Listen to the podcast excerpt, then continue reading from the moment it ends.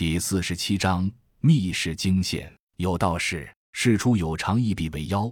这个世界上没有那么多不明所以，几个人凑在一起，连猜想带推理，可能就已经接近了事实和本质。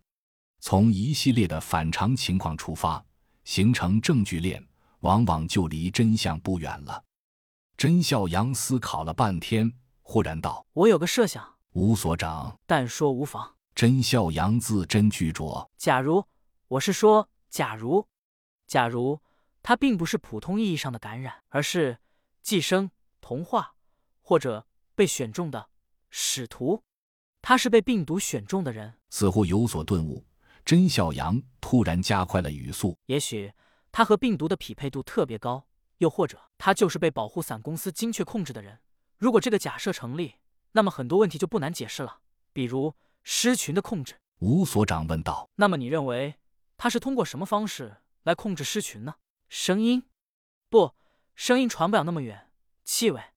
也不会，那是不可控的。那会是脑电波？”甄小阳眼前突然一亮。兴奋道：“只有脑电波可以解释得通，因为别的介质都行不通。脑电波吗？”吴所长沉吟了一下。作为一名科研人员，我必须说，你的设想非常大胆，但是却能很有效的解释目前的所有疑惑。据我所知，人类的脑电波波长大概在一百三十赫兹。洛奇接口道：“我不知道咱们所的技术能否达到对这种超长波进行干扰的程度。如果可以，那么我们可以做个实验。”吴所长点头道：“易如反掌。”说完，看了 V 零幺幺一眼，V 零幺幺点头，没有作声。吴所长看回了甄小阳和洛奇，笑问道：“如果实验不成功，你们还有什么别的想法？”甄孝阳接着道：“如果实验不成功，那我们只能感叹保护伞公司的黑科技太过强大，我们只能再想办法，或者承认选错了目标。”几人正在说话间。车在电台里传出了负责进入弹药库指挥搬运的易营长的声音：“报告，我们在弹药库深处发现了一些……嗯，东西，你们可以来看看吗？我们无法做出决定。”洛奇问清了地方，就与吴所长、甄孝阳一起准备前往。V 零幺幺则趁机离去。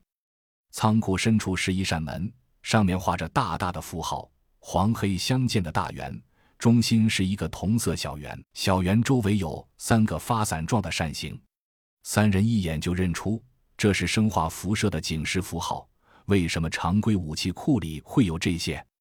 由于之前没有预料到常规武器库里会有核化生类物品存在，因此团队没有做防护准备。如此说来，能够进去的就只有吴所长和甄洛三人。